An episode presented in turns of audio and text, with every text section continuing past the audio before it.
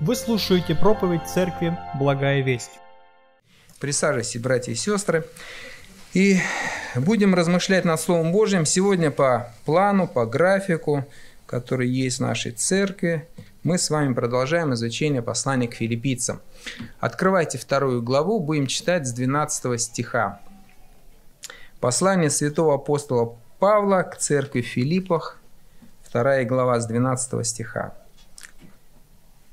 Итак, возлюбленные мои, как вы всегда были послушны, не только в присутствии моем, но гораздо более ныне, во время отсутствия моего со страхом и трепетом совершайте свое спасение. Потому что Бог производит вас и хотение, и действие по своему благоволению. Все делайте без ропота и сомнения, чтобы вам быть неукоризненными и чистыми чадами Божьими, непорочными среди строптивого и развращенного рода, в котором вы сияете, как светило в мире, содержа слово жизни к похвале моей в день Христов, что я нечетно подвязался и нечетно трудился. Но если я и соделываюсь, жертвую за жертву и служение веры вашей, то радуюсь и сорадуюсь всем вам. О всем самом вы радуетесь и сорадуетесь мне. Аминь. И тема сегодняшней проповеди я взял из 12 стиха. «Христиане, со страхом и трепетом совершайте свое спасение. Готовился к проповеди, и, э, к проповеди и прочитал такое сообщение в источниках. Э, в 2012 году при покорении вершины Эверест погибли три альпиниста. Вот, причем одни, один из них был, у которого за плечами уже были опыт покорения пятитысячных вершин, семитысячников – 62 года было человеку. Но что интересно, вы знаете, вот я всегда, когда слушал как-то про покорение гор, мне всегда казалось, что самое главное это вот дойти до верх. Ну, подниматься же тяжело. Да? Дойти, вот ты когда туда уже дошел, вот, покорил, а уже спускаться вроде как бы, что там, э, напрягаться не надо, иди себе, иди вот потихонечку. Но оказалось, что вот эти люди погибли именно при спуске. И когда я посмотрел статистику, каждый год погибают люди, очень много из тех, кто делает эти попытки, погибает, погибает не на восхождении, а именно на спуске. И вы знаете, здесь можно провести некоторые параллели между альпинизмом, вот, жизнью нашей христианской. Вот как альпинист, он, знаете, стремится, планирует достигнуть вот этой вершины, чтобы забраться – чтобы сверху посмотреть на красоту творения, вот, увидеть это все своими глазами, вписать имя свое вот среди немногих тех счастливчиков, которые покорили, сделать себя известным во всем мире. Да? Вот так же и мы, христиане, стремимся зайти на Голгофу. Зайти на Голгофу, где человек получает прощение – в Евангелии от Анна написано, что кто не родится свыше, тот не может увидеть Царствие Божие. Кто не родится свыше, тот не может войти в Царствие Божие. И вот христиане, мы приходим на Голгофу для того, чтобы увидеть Царствие Божие. Для того, чтобы наши имена были вписаны в книгу вечной жизни Иисусом Христом.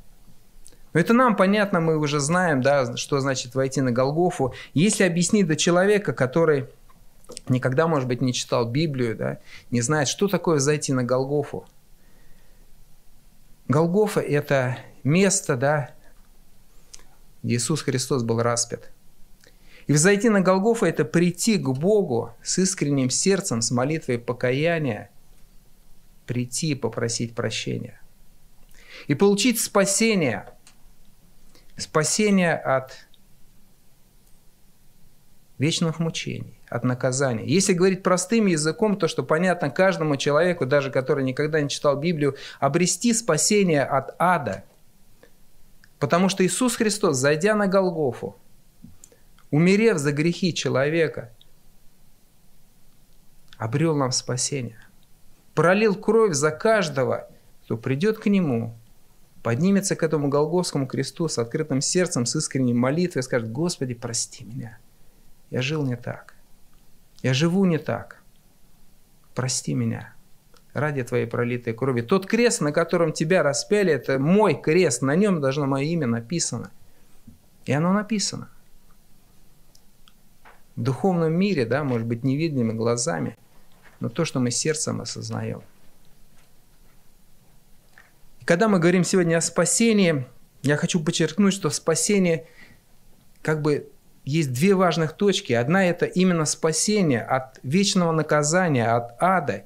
И мы его не зарабатываем, мы его получаем по молитве покаяния, раскаявшись.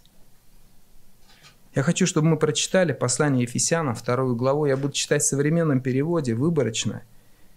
С третьего стиха по 6 и 8. Послание к Ефесянам, вторая глава.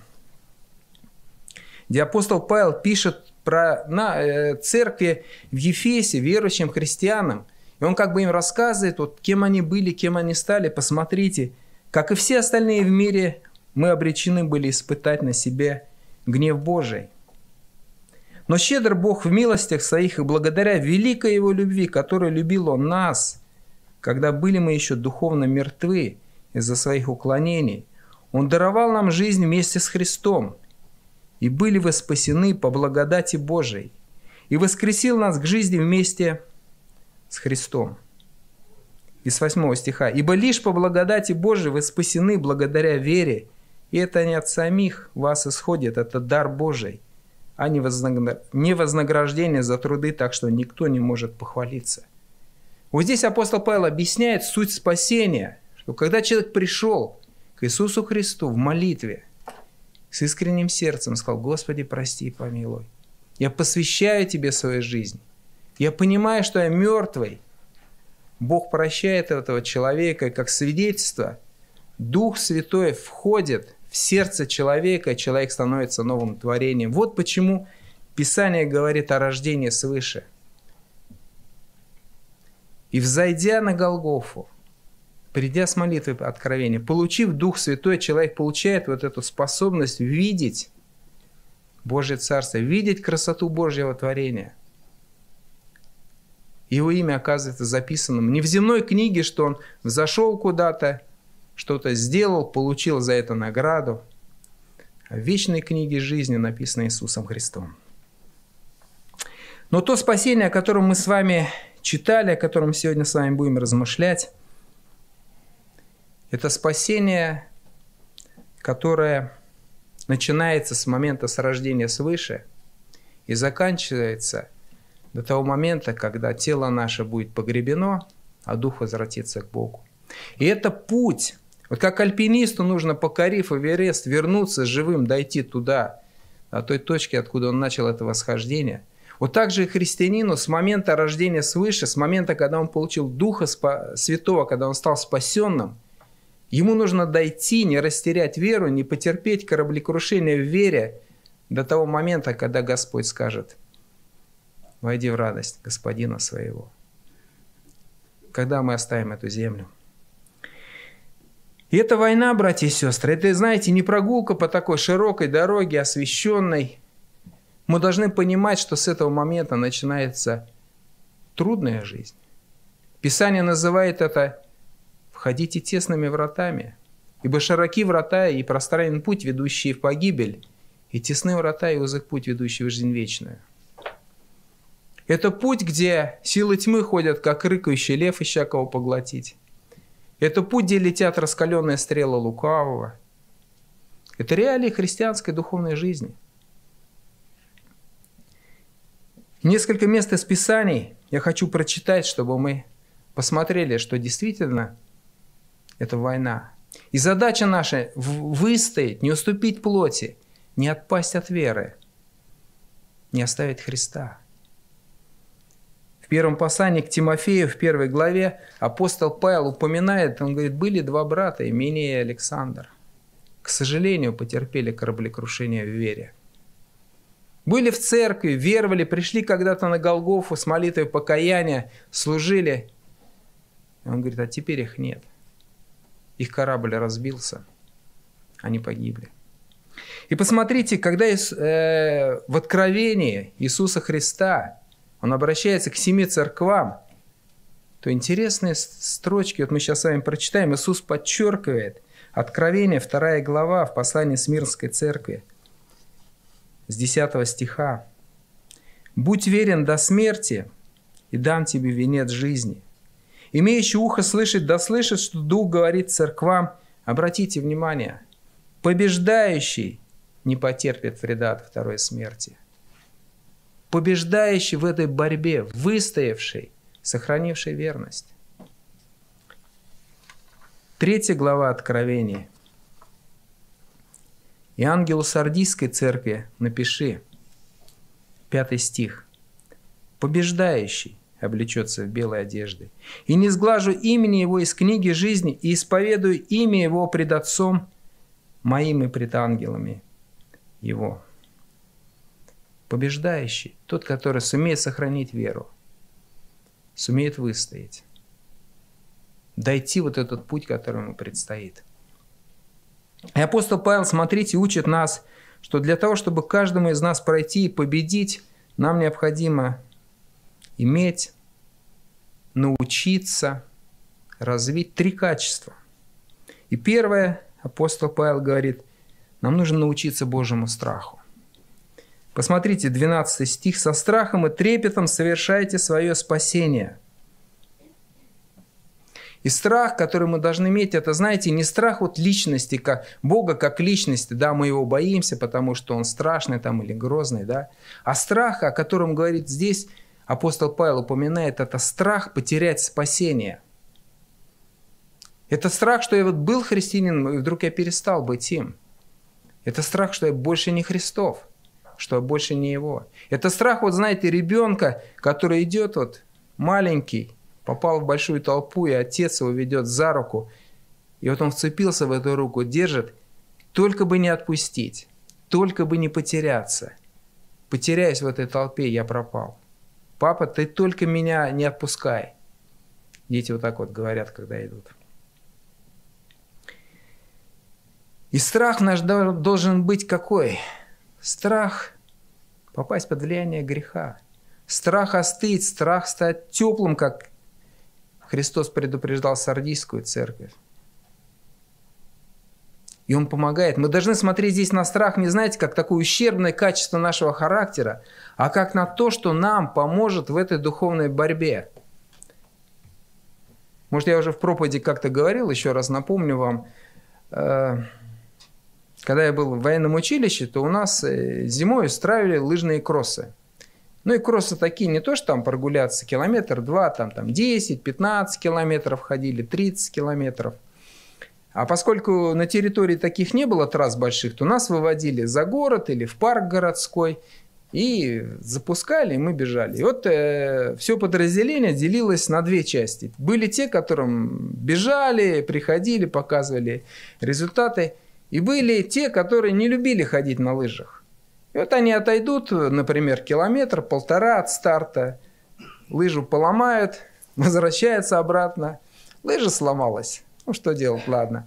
Другая часть, они, ну, вот особенно когда в городском парке мы по лыжам ходили – вот тут гражданские вокруг ходят. Ну, что, что бежать, э, это потеть, напрягаться. Вот она хорошая прогулка. Это когда-нибудь дойдем. А поскольку это всегда в воскресенье устраивалось с утра, вот, целый день был впереди, то особо никто туда-обратно в казарм не торопился. Ну, тут хорошо, вот, нормально. Если командир не видит, можно еще в сторонку отойти, там, чаю взять, стаканчик, попить. И так медленно, не спеша прийти. Естественно, командиры, они озадачились этой задачей. Что делать-то вот с этой второй группой? Надо же э, тренироваться, нужно быстро бегать, а, а не прогулку гулять. И они придумали такой, или воздействовали таким методом. Да, они сказали, что вот есть последнее время, есть отсечка. Вот э, все, кто успел пройти вот на такое время, там, да, получают там пятерки отличные, в увольнение пойдут. А вот кто не успел пройти, совсем не прошел там время отсечки, ну там часа, через полтора часа, да, то те после обеда по новой опять этот... Э, сломались у тебя лыжи, не сломались, мы тебе в обед выдадим новые, и после обеда снова 10 километров. И вы знаете, вот этот вот страх, еще бежать 10 километров после обеда, он как-то вот повлиял, вы знаете, больше уже никто, и лыжи не ломались почему-то, и все успевали пройти. И вы знаете, вот в этом случае вот и нам также страх, да, это не враг наш, да, это не недостаток какой-то, с которым мы вроде бы должны жить, да, как-то вот хорошо бы в любви в мире, в покое, вот страх мешает. Это то, что, братья и сестры, это поможет нам. Сделает из нас действительно крепких духовных бойцов, оградит от опасностей, которые находятся в этом мире. И как научиться страху, если его нету? Несколько советов. Первое. Помните о последствиях.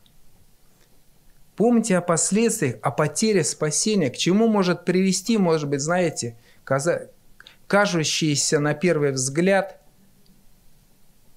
ну, несерьезное поведение, скажем так, мягко, да.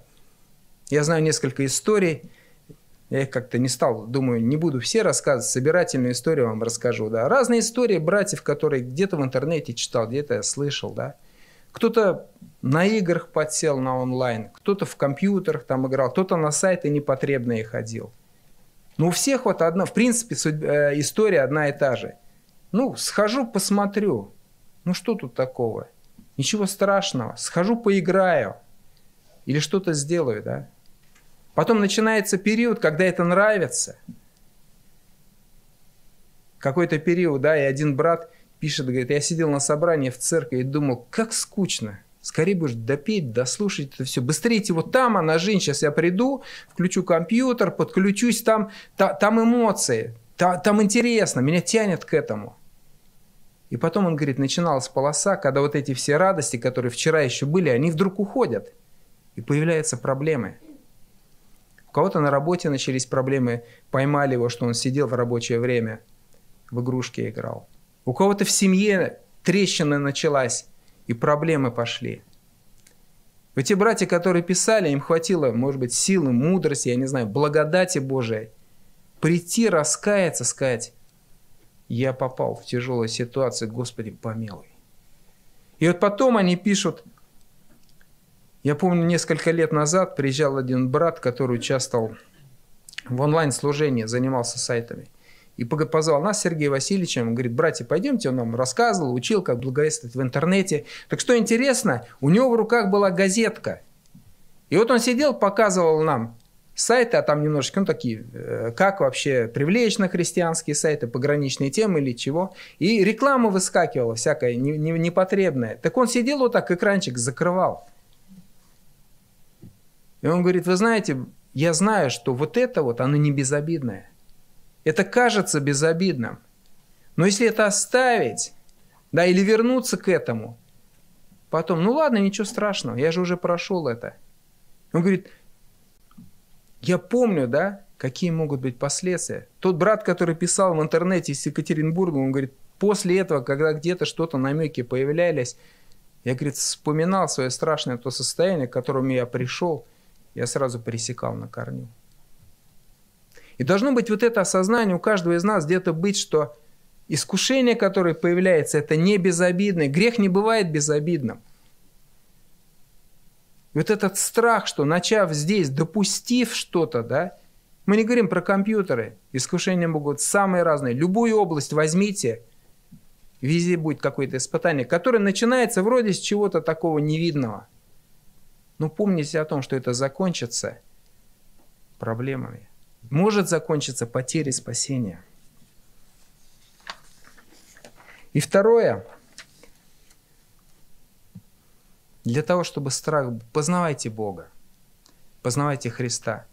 Вы знаете, вот может быть это характеристика сегодняшнего времени. Я не знаю, как это было раньше, да? но мне кажется, что сейчас очень большое ударение в церквах, особенно, может быть, в евангельских, в протестантских, делается на любовь Божью. Даже есть целые деноминации, которые проповедуют и говорят, Бог любящий, никто не попадет в ад. Кто-то придет сразу в рай попадет, кто-то попадет, помучается сто тысяч лет, а потом Бог все равно его спасет. Кто-то говорит, что настолько Божья любовь велика и огромна, что вот эти грехи наши, они вообще несравнимы.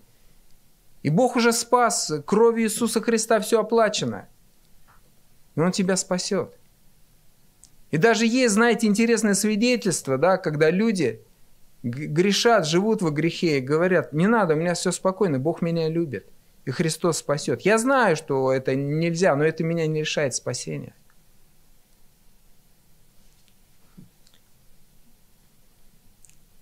И вы знаете, когда разговариваешь с людьми, кто никогда не читал Библию, не знает Бога, да, и задаешь первый вопрос, куда ты попадешь. Очень часто люди говорят, а почему это я должен в ад, почему я должен на мучение, я ничего плохого не сделал.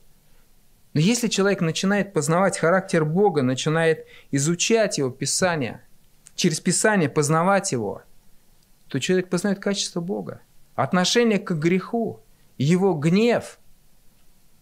Слушал недавно интервью одного миссионера, вот, ну, как-то вот мысли мои с ним тоже пересекаются, он говорит, у меня мечта на стену повесить картину «Христос, выгоняющий грешников, из, торговцев из храма».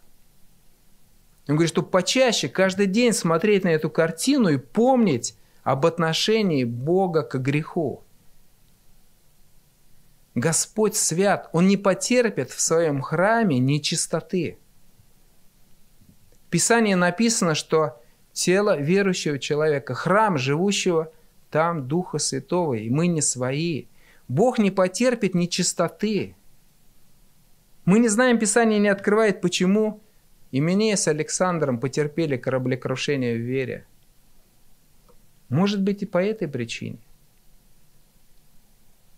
Поэтому давайте будем помнить, братья и сестры, о Божьей святости, чтобы нам бояться грешить, чтобы не мириться с грехом, не относиться к нему легкомысленно.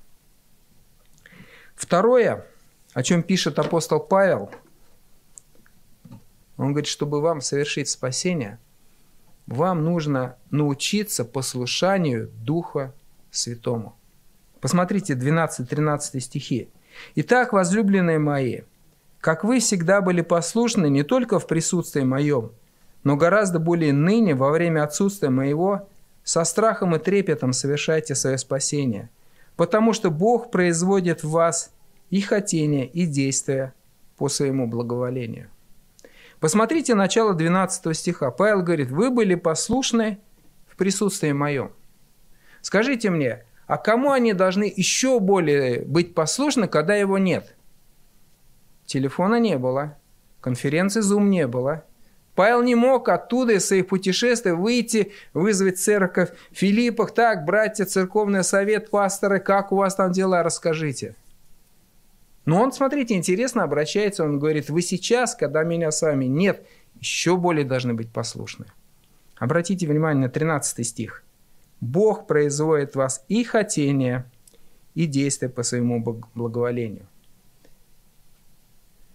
Как только человек возрожден от Духа Святого, мы становимся новым творением. В Римлянах 8 главе 14 стих написано «Все, водимые Духом Святым, суть сыны Божьи».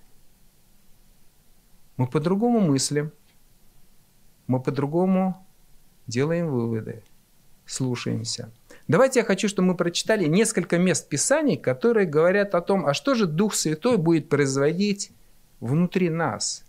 Как это будет выглядеть, водительство Духа Святого? Евангелие от Анна, 14 глава и 16.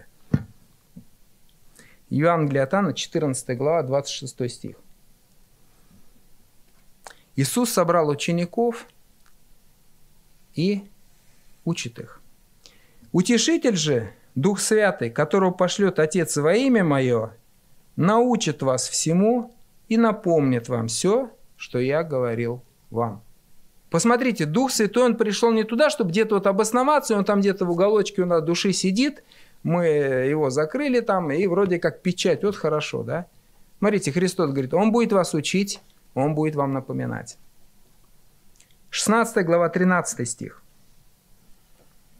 «Когда же придет Он, Дух истины, то наставит вас на всякую истину, ибо не от себя говорить будет, но будет говорить, что услышит, и будущее возвестит вам. Смотрите, Христос прямо говорит, Он говорит, у вас будет диалог с Духом Святым. Вы будете слышать Его. Он будет вас наставлять, Он будет вас научать. И первая глава, а, первое послание Коринфянам, вторая глава, 12 стих, 12-13 стихи только зачитаю. 1 Коринфянам. «Мы приняли не духа мира сего, а духа от Бога, чтобы знать дарованное нам от Бога. Что и возвещаем не от человеческой мудрости изученными словами, но изученными от Духа Святого, соображая духовное с духовным. Это действие Божьего внутри верующего человека, когда пришел Дух Святой, он меняет нас. И появляется такое новое понятие водительства Духа Святого – как это выглядит на практике? Когда нам мысли приходят какие-то. Когда мы говорим, побуждение приходит, да? Я что-то не хотел делать, интересно, э, выходила сестра свидетельствовала недавно, говорит, она, я вроде бы не хотела ехать, да? Было побуждение, было, что надо туда, да? Я сидел сегодня, скажу, сидели, когда мы молились, да, и вдруг приходит вот эта мысль, за брата Виталика надо помолиться. Это то, что производит Бог, Его голос внутри нас. Выхожу как-то утром из дома, и внутри такая приходит мысль, да, зонтик возьми.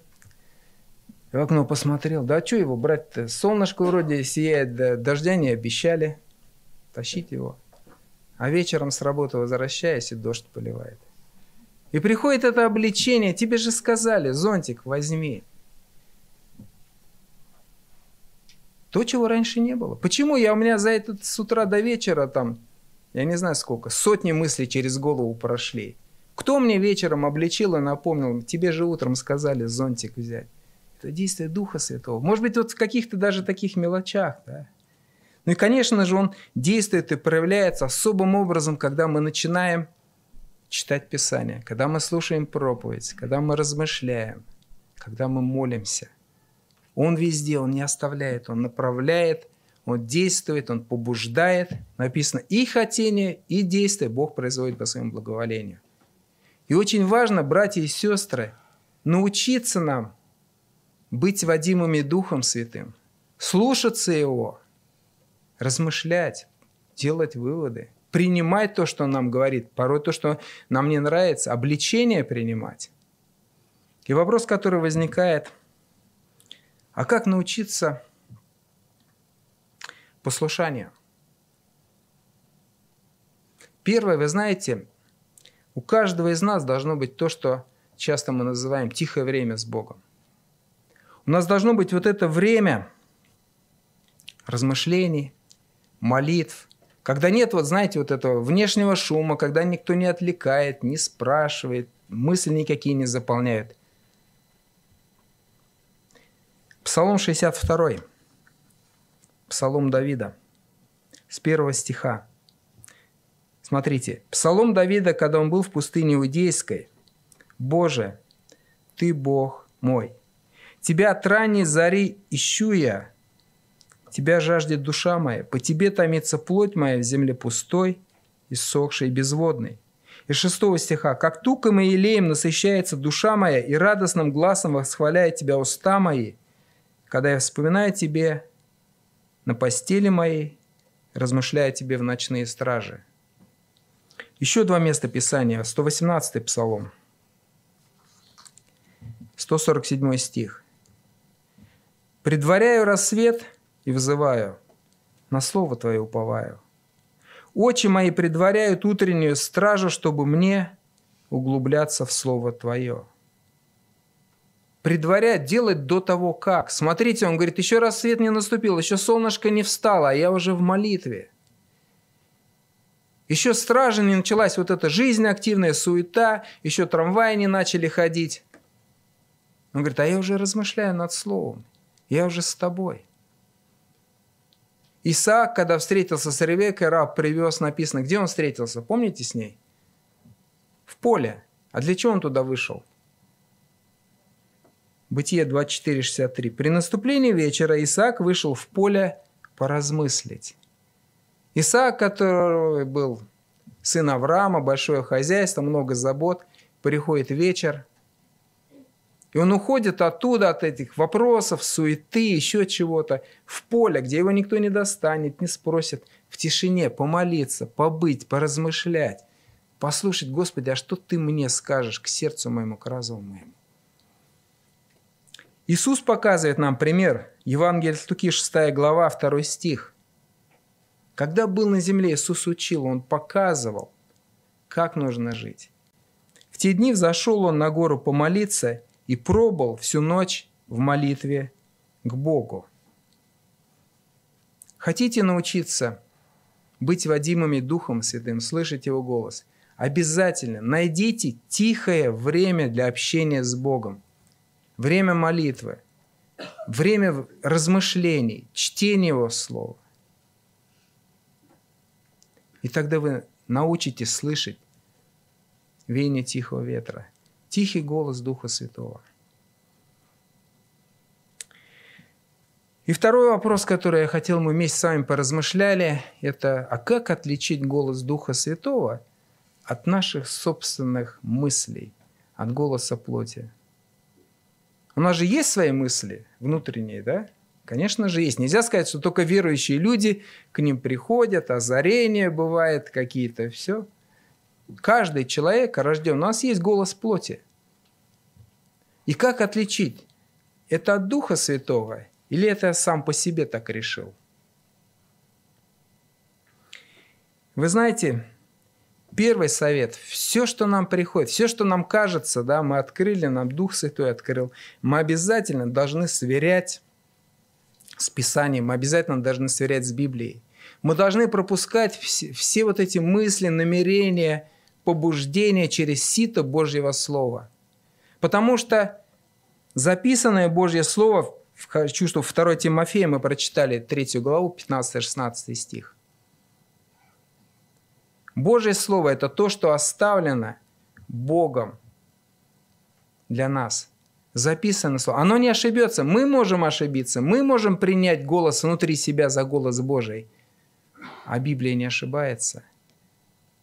2 Тимофею, второй послание Тимофея, 3 глава, 15-16 стих, когда Павел учит Тимофея, говорит, ты из детства знаешь священные писания, которые могут умудрить тебя во спасение, веруя во Христа Иисуса – все Писание богодохновенно и полезно для научения, для обличения, для исправления, для наставления в праведности. В 118-м псалме псалмопеец восклицает «Слово то есть светильник ноге моей». Я могу думать по-разному. Я могу направить куда-то стопы во тьму, но Слово Твое она свет, осветит истинный, правильный путь. Поэтому все, что мы думаем, планируем, мы должны сверять. Расскажу вам одну историю из жизни брата. Его уже с нами нет, но книжка его осталась. Кто хочет, подойдите, потом расскажу. А, история такая, что тяжелая жизнь была у человека. Очень тяжелая. Прошел на земле, можно сказать, все круги ада. Вот. И был момент, когда он уже пришел в церковь, уверовал вроде бы, да. И тут появляется у него такой момент, когда он начинает слышать голоса, и кому-то, как ему тогда казалось, Духа Святого. И он пишет, говорит, я так обрадовался, со мной Бог говорит, я слышу, причем это были 80-е года, и голос говорил так, «Э, сходи в тот магазин, там в 11 часов апельсины завезут. И он говорит, я даже приходила в церковь, говорю, братья и сестры, там, мне было откровение от Бога там, в 11 апельсины, и они шли, вау, правда, апельсины. Один раз он говорит, вообще случай был – Зайди э, в магазин, встань там возле черного входа, в 10, там, 8 утра откроется дверь, быстро забегай и беги в отдел, э, где там постельное белье продают. Вот. И он говорит, я пошел, подхожу, вроде несколько человек стоят, ничего не понятно, какая-то дверь, вдруг 8 часов она открывается, все забегают, он говорит, я бегу в этот отдел точно. Ну, кто жил в то время, знает, что такое выкинули постельное белье, да. Он хватает и такой радостный, да. И был такой момент, когда вот он вроде молился, о семье думал, и ему вот этот дух, да, прорицания в кавычках, открывает, что вот такая-то сестра, вот я тебе ее посылаю в жены. И он подходит, брат, к этой сестре, говорит, сестра, вот мне Дух открыл святой, что ты будешь мне женой. Она говорит, ты знаешь, брат, я вообще-то, вот мне он не открыл, а мне открыл даже больше, я тебе скажу, я помолвлен уже с другим братом. Вот. И вот он пришел таким вот вроде как бы этому, как он считал, Богу задает вопрос, Господи, ну как же так? Мне-то открыл, а ей-то не открыл, да. И этот дух говорит, не переживай, она сама к тебе придет, только в церковь не ходи. И он не ходит, месяц не ходит в церковь центральную нашу, два месяца не ходит.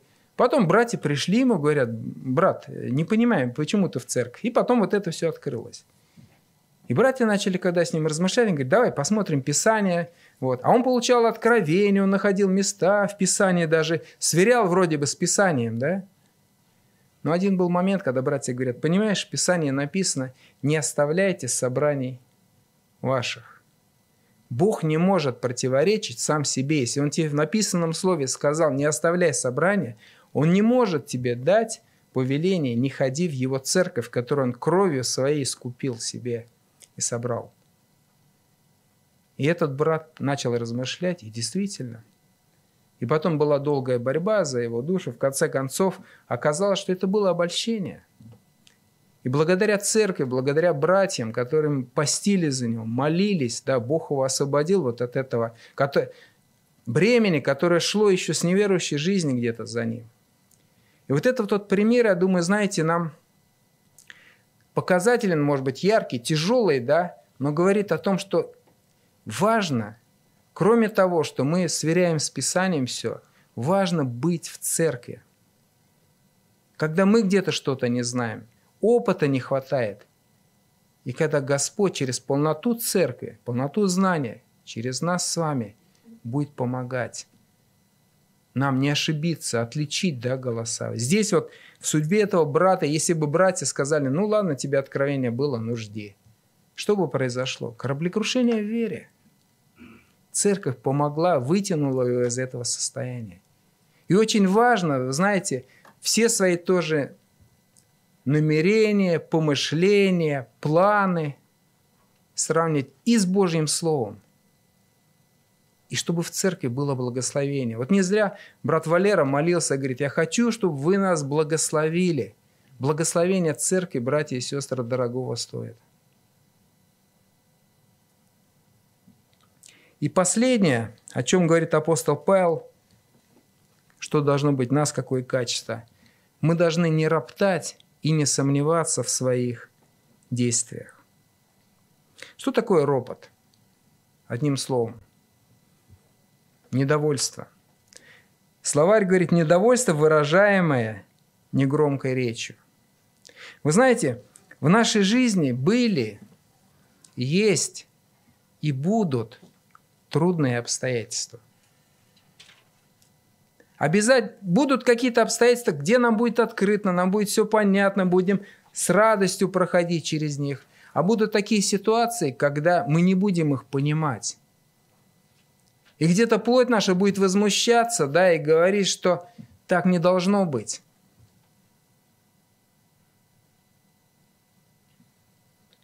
И только смирение, да, принятие, вера в то, что все, что Бог делает с нами, послужит нам во благо, поможет нам выстоять, поможет остаться, поможет совершить спасение, пройти через эту долину смертной тени – ведь смотрите, что происходит, когда мы начинаем роптать. Вот у меня часто бывает со всеми детьми, когда они приходят, наступает какой-то момент, они приходят со школы, и они говорят, а, там тройку получил или еще что-то. Знаете, что дальше начинается? Не всегда, но такое было. Учительница, она вот неправильно сделала. Она или домашнее задание негромко сказала, или не написала, или вообще она требует, чему она не учила, да, от нас. А мы все розовые, пушистые, а вот она там. Вот. И вот такое. И я понимаю, знаете, как отец, я понимаю одно, что есть взаимоотношения учитель и ученик. И вот эти взаимоотношения, они характеризуются верою. Что происходит, вот если оставить вот эту ситуацию, и ученик, он как бы обиделся на учителя, все, ты неправильный учитель, все. Следующее наступает, ученик перестает учиться. Он сидит в этой своей обиде, в своей, как ему кажется, вот в кавычках, правоте, да, и он подвергает все действия учителя критике. У нас даже, к сожалению, такое было в школе, что пришлось на родительское собрание нам приходить и просить одного из таких учеников, чтобы из школы убрали, потому что он не давал учителю заниматься. Но самое главное, смотрите, учитель, облеченный опытом, знаниями. Что такое процесс обучения? Это передача знаний да, и опыта уч... Э, детям нашим. И благо кому я всегда говорю своим детям, учитель что делает? Он вас учит готовить взрослой жизни – не научился ты, кому от этого плохо? Учителю? Да ему он зарплату свою все равно получит, да? Вот. Вам в первую очередь плохо. И всегда ропот, понимаете, он разрушает вот эти вот отношения. И человек уже не может учиться. Когда мы начинаем выражать недовольство, да, когда мы не принимаем те обстоятельства, которые от Бога, мы теряем вот эти взаимоотношения учеников. Мы перестаем быть учениками Христа. Мы попадаем вот в это состояние, Господи, что ты не так делаешь, в моей жизни так пошло, а почему со мной так? Да? И незаметно вот это вот недовольство, да, сомнение приводят к чему? К отпадению. Давайте мы посмотрим несколько моментов. Второзаконие, 8 глава. Второе законие, 8 глава. «Помни весь путь, которым вел тебя Господь, Бог твой по пустыне. Интересно, да? Мог Бог вести их по злачным, не по злачным пажитям, братья и сестры, не в тенечке где-то там в прохладе дня. Бог вел еврейский народ по пустыне. Жарко, воды нет. Скот кричит, пить хотят. Люди тоже. Пот, песок глаза, Бог их там ведет. Мы знаем, Господня вся земля и все, что наполняет ее. Да Бог мог любой путь им выбрать. Провести их спокойно в землю обетованную, они бы пришли туда, все. И вдруг он берет вот этот тяжелый путь, избирает. Дальше читаем. Чтобы смирить тебя, чтобы испытать тебя и узнать, что в сердце твоем. Будешь ли хранить заповеди или нет? Он смирял тебя, томил тебя голодом. Интересно, да, написано, Бог томил свой народ голодом. И питал тебя манную, которой не знал ты и не знали отцы твои, чтобы показать тебе, что не одним хлебом живет человек, но всяким словом, исходящим из уст Господа, живет человек. И одежда твоя не ветшала на тебе, нога твоя не пухла, вот уже сорок лет – и знай в сердце твоем, что Господь Бог твой учит тебя, как человек учит сына своего.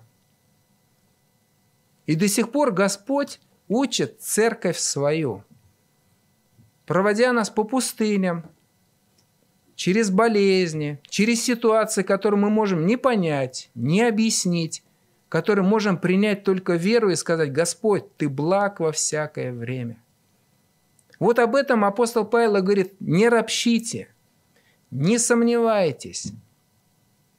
И зная в сердце твоем, что Господь Бог твой учит тебя, как человек учит сына твоего, закаляет. Для чего? Для того, чтобы поднять нас, братья и сестры, на следующую ступеньку веры, чтобы мы духовно окрепли. Это война. Нельзя выиграть в войну, если вы постоянно будете оставаться новобранцем. Если вас танками не обкатают, если вы не научитесь терпеть, смиряться, голодать, сидеть в окопе по колено в воде и терпеть это все, вы не бойцы. Боец – это тот, который прошел через все трудности, который будет минус 35, минус 40 мороз, все равно будет воевать который в грязи в окопах будет сидеть, все равно будет держать позицию. Вот так же и христиане. Когда у нас все хорошо, когда замечательно, тепло, никаких проблем в жизни нету, да, мы новобранцы. Но мы тогда станем духовными бойцами, когда мы пройдем через тяжелые жизненные испытания, сохраним веру, выдержим. В любой ситуации придем, расскажем человеку Евангелие. И скажем, Господь благ во всякое время. Не ропщите. Первым Коринфянам в 10 главе Павел напоминает уже Коринфской церкви, напоминает вот то время, ссылаясь на еврейский народ, когда они проходили, выходили из земли египетской, да, и не дошли. И он напоминает, как предостережение церкви с 10 стиха 1 э, Коринфянам. «Не ропщите, как некоторые из них роптали и погибли от истребителя. Все это происходило с ними как образы, а написано, а описано в наставлении нам, достигшим последних веков. Посему, кто думает, что он стоит, берегись, чтобы не упасть.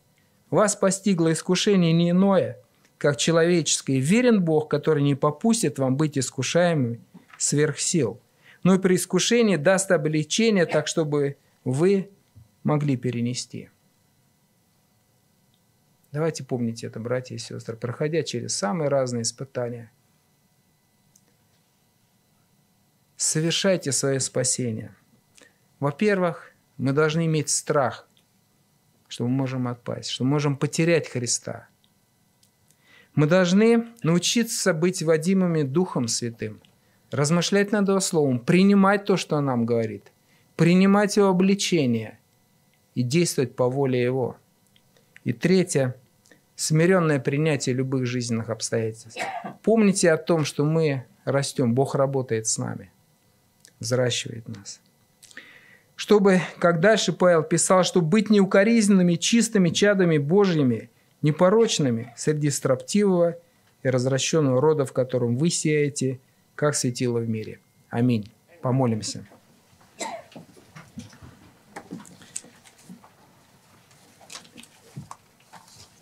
Великий Бог, мы приходим к Тебе с благодарностью за Твой великий подвиг там, на Голгофе. Когда Ты зашел на крест, чтобы принести себя в жертву и пролить кровь во искупление грехов каждого человека. Слава Тебе и хвала. Благодарим, Господь, за каждого из нас, кто сейчас в зале, кто смотрит трансляцию, что когда-то Ты нашел нас на самых разных жизненных путях – в самом разном состоянии Господь и привел на Голгофу и ответил на наши молитвы покаяния, и дал Духа Твоего Святого, чтобы нам быть спасенными от ада, от вечных мучений, чтобы имена наши были вписаны в Твою книгу жизни. Спасибо Тебе, что Ты дал нам, Господь, новый разум, дал вот это духовное зрение видеть красоту Твоего творения новыми глазами, Господь. Чтобы быть водимыми Духом Твоим Святым и иметь силу от Тебя – проходить через самые разные обстоятельства, испытания. Ты благ во всякое время. Благослови каждого из нас, Господь. Благослови тех, которые еще не знают, которые находятся на пути к Голгофе, к покаянию, к примирению с Тобой. Ответь на их молитвы, Господь, на молитвы покаяния, на молитвы посвящения, Господи, и осени их Духом Святым. Сделай из них новое творение, чтобы они пришли в церковь Твою, были нашими братьями и сестрами. И нас благослови, Господи смиренно, без ропота проходить жизненный путь тот, который ты предназначил каждому из нас.